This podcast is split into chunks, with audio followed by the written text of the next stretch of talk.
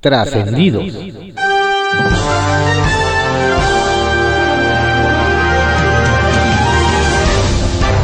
Continuamos con la audiosíntesis informativa de Adriano Ojeda Román, correspondiente a hoy, martes 5 de octubre de 2021. Demos lectura a algunos trascendidos que se publican en periódicos de circulación nacional. Templo Mayor, por Fray Bartolomé, que se publica en el periódico Reforma. Los expertos financieros siguen desconcertados con el plan del presidente para el Banco del Bienestar. Les da la impresión de que el mandatario no sabe o no entiende qué es y cómo funciona un banco. A muy grandes rasgos, los bancos hacen negocio captando dinero del público y prestándolo. Es una fórmula que ha funcionado por siglos. Sin embargo, López Obrador ve al Banco del Bienestar como un gigantesco cajero automático. Es decir, lo quiere para repartir cientos de miles de millones de pesos, tanto en dádivas de programas sociales como en salarios de la burocracia. ¿De dónde sale ese dinero? De los contribuyentes. Y como AMLO no quiere que la institución cobre comisiones ni gane dinero, entonces toda esa infraestructura va a tener que ser subsidiada, también por los contribuyentes. Para construir y equipar las 2.700 sucursales se va a gastar 11.500 millones de pesos. Y la operación sería de 6.750 millones anuales. Es decir, los mexicanos pagarán todo ese subsidio para repartir otros subsidios. ¿Y la lógica, APA? Ayer corrió fuerte el rumor de que Manuel Bartlett se había ido a trabajar a las plataformas de Facebook y WhatsApp por aquello del megapagón. Pero fue falso, no exageren.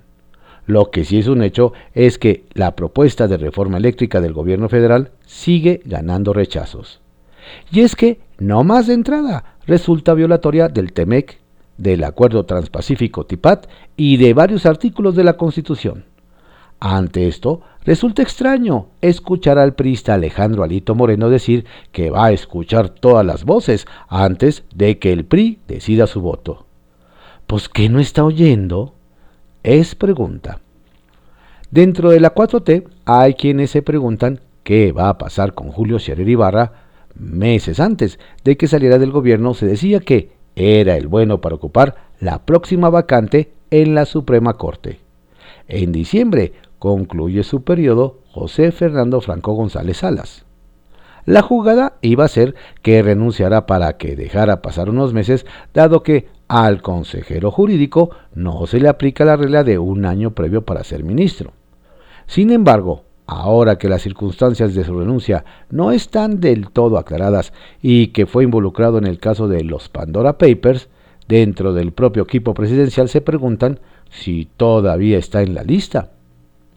Este año, el Premio Nobel de la Paz debería ser para Mark Zuckerberg, pues nada le ha dado más paz a la gente que las 7 horas del apagón de WhatsApp, Facebook e Instagram. Circuito Interior, que se publica en el periódico Reforma. ¿Recuerdan a Emiliano Morales? El joven que increpó a Miguel Ángel Mancera en pleno evento oficial. Sí, sí, el que se plantó a su lado para criticar la corrupción y las prácticas fascistas de la anterior administración. Pues hace no mucho lo volvieron a ver en el patio del Senado y no faltó quien aguardó expectante para saber si era la continuación de aquel encontronazo. Pero no, Morales es ahora asesor en la Junta de Coordinación Política, por lo que se trataba de una simple charla de trabajo. Arrieros somos y en Reforma 135 nos encontramos. Mal empieza la gestión para quien suma dos acciones cuestionables y aún no cumple una semana en el encargo. Es el caso de la alcaldesa de Cuauhtémoc, Sandra Cuevas. Primero, pasó por alto que la liberación de mariposas es un tipo de maltrato y ayer encabezó un acto público con la bandera de los tres partidos políticos de la alianza que alguien le explique que ya no está en campaña.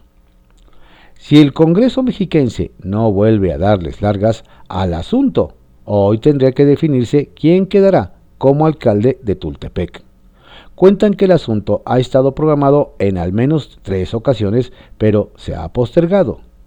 Y a quienes ya les surge es a los vecinos, pues dicen que la falta de timonel ha vuelto todo un río revuelto en el que las ganancias es para los pescadores de lo ajeno.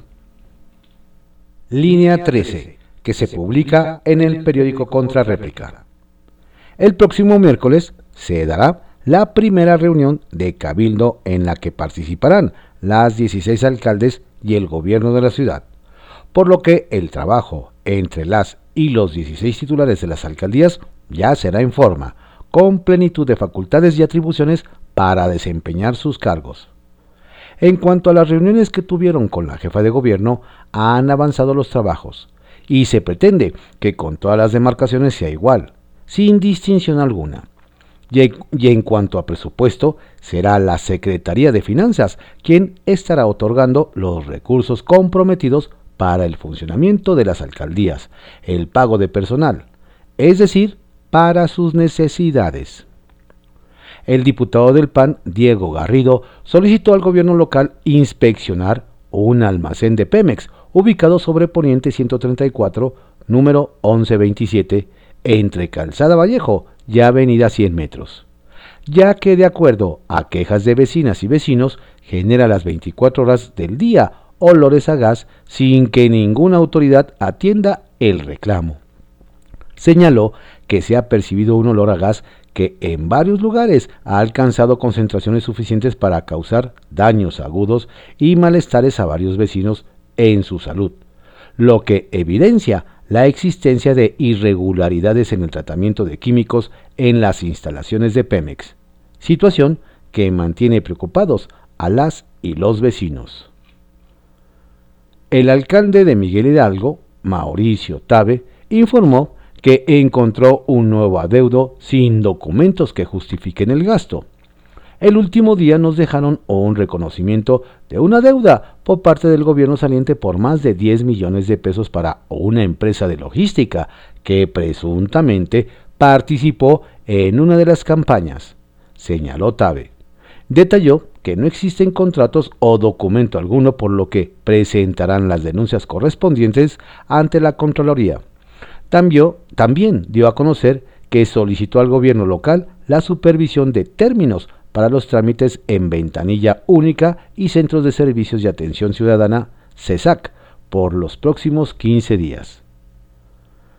Alcaldes y alcaldesas integrados en la Unión de Alcaldías de la Ciudad de México firmaron un acuerdo para la formalización de la UNA CDMX como un órgano de cooperación en beneficio de las y los habitantes de nuestras alcaldías. De esta forma, crearán una asociación basada en los artículos 20 y 64 de la Ley de Alcaldías, que les permiten asociarse entre sí y con municipios vecinos de otras entidades federativas para la coordinación en la prestación de servicios públicos de impacto regional y metropolitano Así lo anunció en conferencia la alcaldesa en Álvaro Obregón, Lía Limón, quien refirió que será un órgano de cooperación en beneficio de los habitantes de la capital. El Caballito, que se publica en el periódico El Universal. Vacunarán casa por casa contra COVID-19. Después de medio año de que arrancó la campaña de vacunación contra el coronavirus en la capital del país, nos comentan que en la Secretaría de Salud, que encabeza Oliva López Arellano, están planteando un cambio en el esquema para alcanzar una cobertura de 100% en la primera dosis a la población de 18 años en adelante. La intención ahora es vacunar casa por casa a todas aquellas personas que no han recibido el biológico contra el virus. Actualmente 98% de los residentes en la Ciudad de México tienen ya la primera dosis y 78% el esquema completo. La intención de dicha estrategia, nos comentan, es abrir más las actividades y que para fin de año lleguen más turistas internacionales y haya una mayor reactivación económica. Atorada la distribución de comisiones en el Congreso. El tema de la distribución de las comisiones y comités en el Congreso de la Ciudad de México está completamente atorado nos dicen que no logra avanzar y los diputados de Morena se quejan de que el coordinador del PAN, Christian von Roerich, no ha mostrado disposición. Incluso comentan que ni con los coordinadores de la denominada oposición, donde los líderes del PRI y PRD, Ernesto Larcón y Víctor Hugo Lobo, respectivamente, definieron las comisiones que pelearán. Entre ellas se encuentran la de atención a desarrollo de la niñez, desarrollo urbano, equidad de género y normatividad, principalmente pues consideran que sus bancadas cuentan con los perfiles para encabezarlas y hacer un buen trabajo. Pero más allá de estos acuerdos, lo importante es definir las denominadas comisiones AAA, que son las más peleadas entre el blanqueazul y morena. Y mientras este tema no avance, los diputados locales no pueden comenzar a legislar y muchos temas quedarán parados. Acusan al líder priista de invadir predio federal. Nos dicen que tras la invasión que realizaron cientos de familias el fin de semana en los terrenos federales del ex exlago de Texcoco, en límites de Catepec y San Salvador Atenco, las autoridades analizan vigilar de manera permanente esa extensa zona de reserva ecológica para evitar que la ocupen de manera ilegal y la vendan fraccionadores ligados a partidos políticos. Tres diputados locales de Morena, por cierto, de Catepec, Azucena Cisneros, Faustino de la Cruz y Daniel Cibaja, acusaron de manera directa a José Cruz Roldán, un dirigente prista, de ser quien promovió la invasión a esos predios que la Comisión Nacional del Agua con Agua afirma que están bajo su resguardo.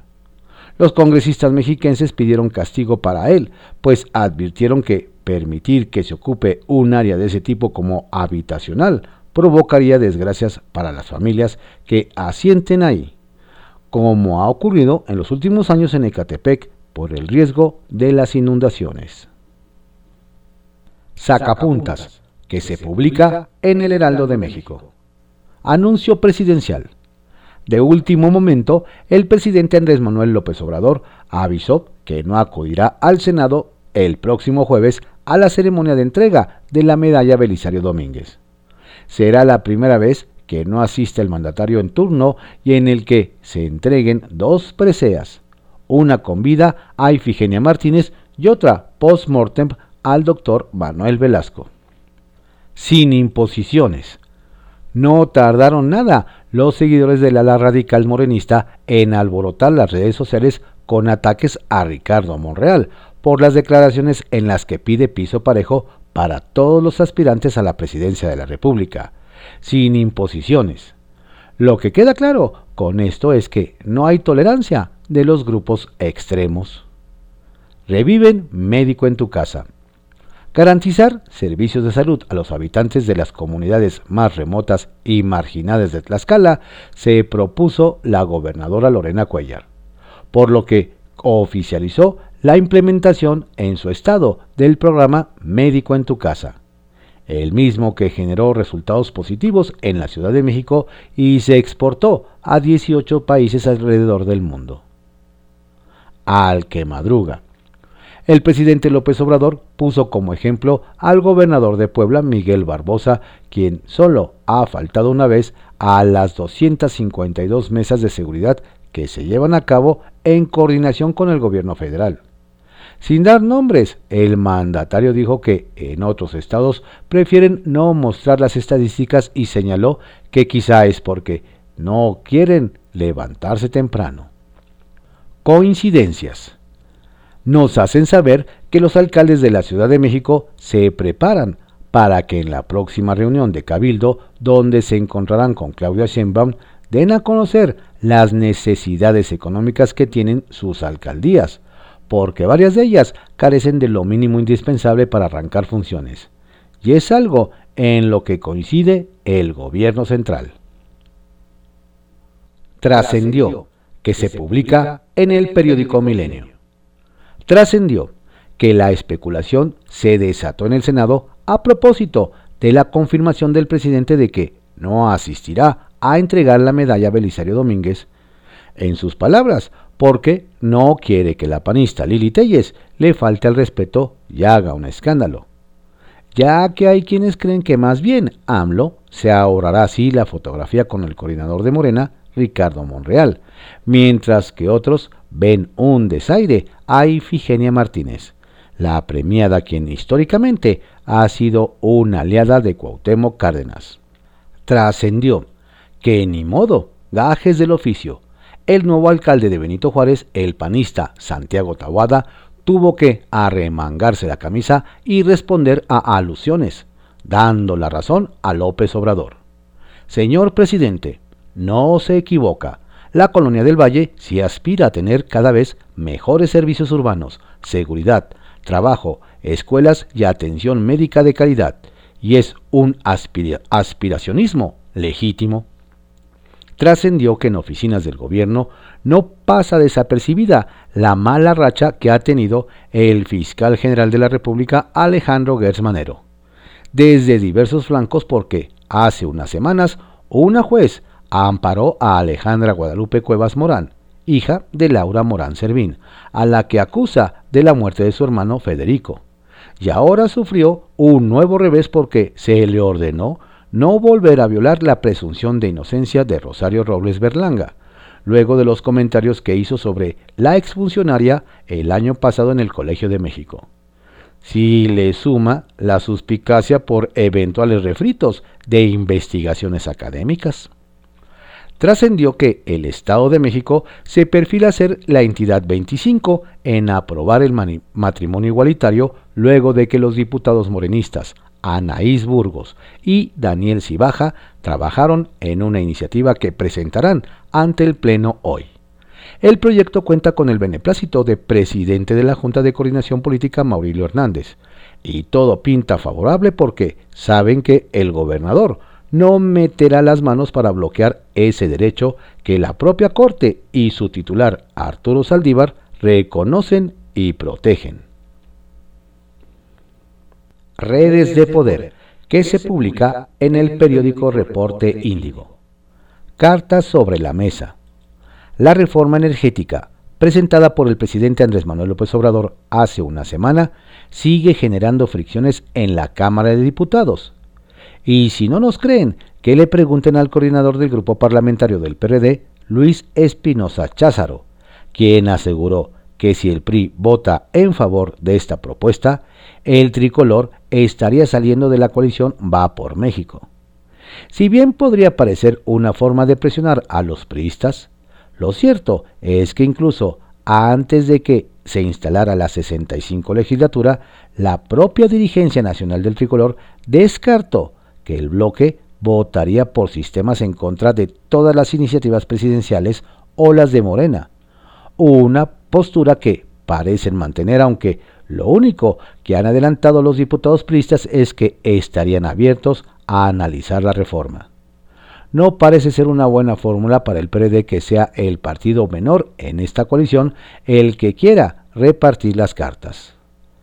Tensa relación. La relación entre el gobierno de la Ciudad de México y los alcaldes de oposición no ha iniciado de la mejor manera. Ya además de los desencuentros públicos, los mensajes que se envían de un lado hacia el otro transmiten que hay mucha tensión.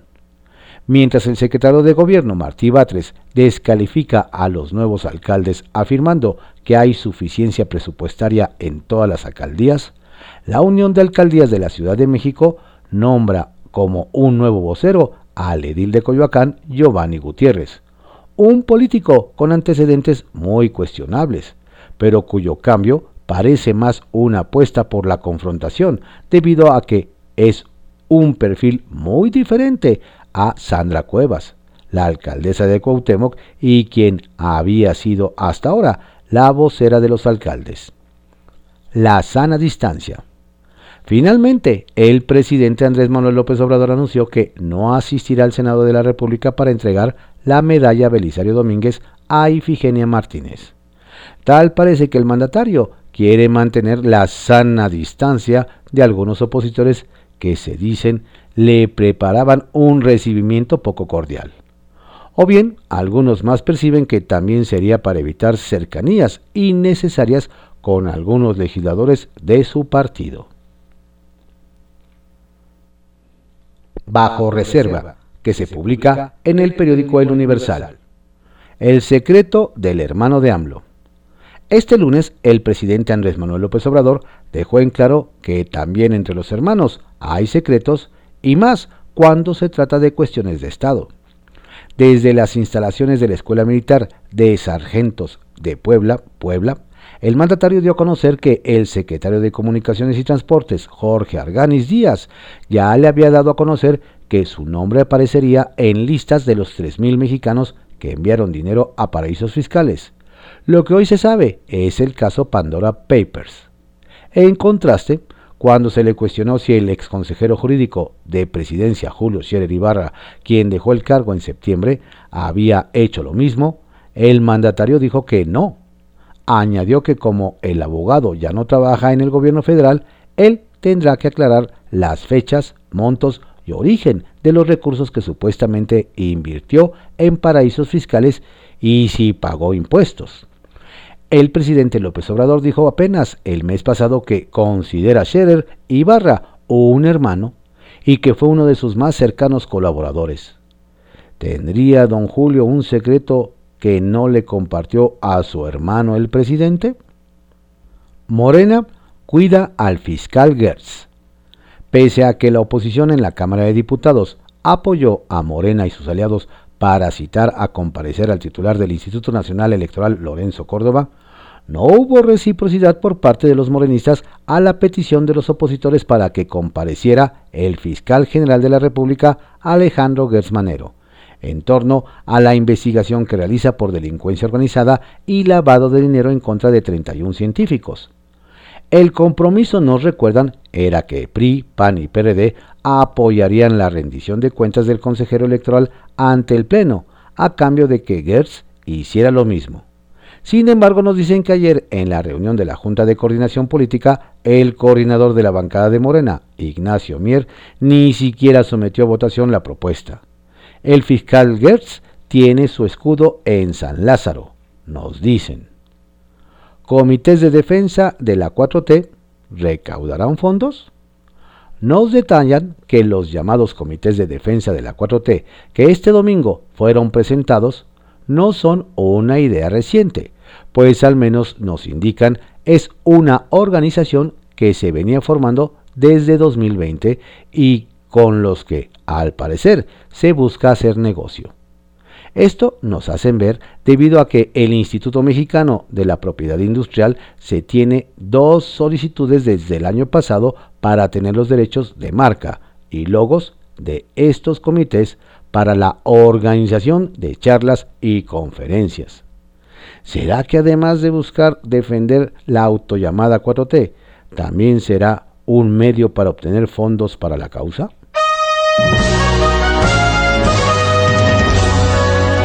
Estos fueron algunos trascendidos que se publican en periódicos de circulación nacional en la audiosíntesis informativa de Adrián Ojeda Román, correspondiente a hoy, martes 5 de octubre de 2021. Tenga usted un estupendo día y por favor no baje la guardia. Si se cuida usted, nos cuida a todos. Saludos cordiales de su servidor, Adrián Ojeda Castilla.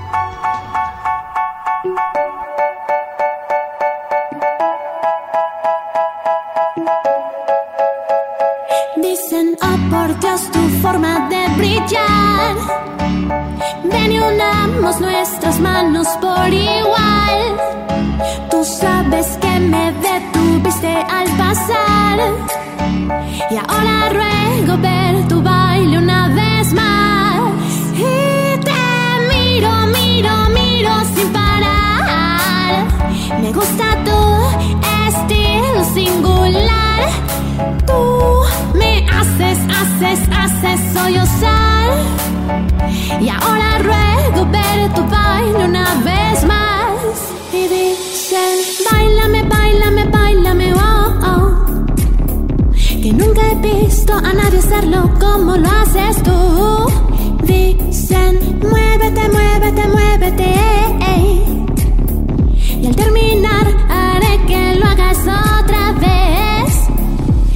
dicen, oh por Dios te miro caminar. Mi amor directo a mí debes mirar. Y como un mono he bailado sin parar. Y tú suplicas ver mi baile una vez más. Y te miro, miro, miro sin parar. Me gusta tu estilo singular. Tú